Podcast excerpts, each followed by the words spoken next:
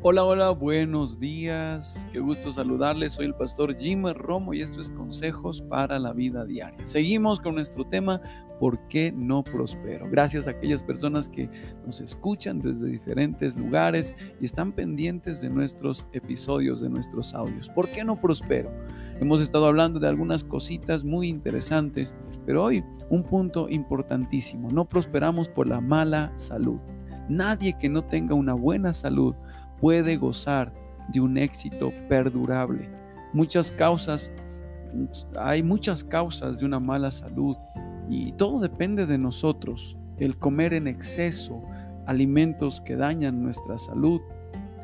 También hábitos de pensamientos erróneos, tener una mala salud mental conducen realmente a tener actitudes negativas y eso evita que usted y yo seamos prósperos abusar de ciertas cosas, no tener una buena salud sexual en nuestra vida.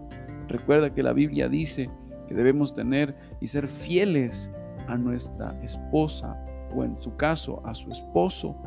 La falta de ejercicio físico ese es otro aspecto que quizás evita que tú y yo prosperemos. Cuando tú y yo hacemos ejercicio físico, eso aclara nuestra mente y nos ayuda a, estar fuertes día tras día. Por eso es importante cuidar nuestra salud con ejercicio físico. Y sabes que no, no es tanto el tiempo que tú hagas de ejercicio, dos horas, tres horas, no, es la calidad. Puedes empezar a hacer 10 minutos, 20 minutos de ejercicio diario y todos los días lo haces juicioso, vas a ver grandes resultados en tu vida.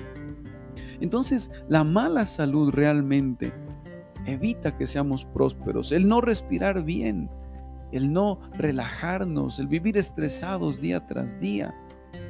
Entonces, qué importante es que tú y yo prestemos atención a nuestra salud. La Biblia dice que somos templos del Espíritu Santo.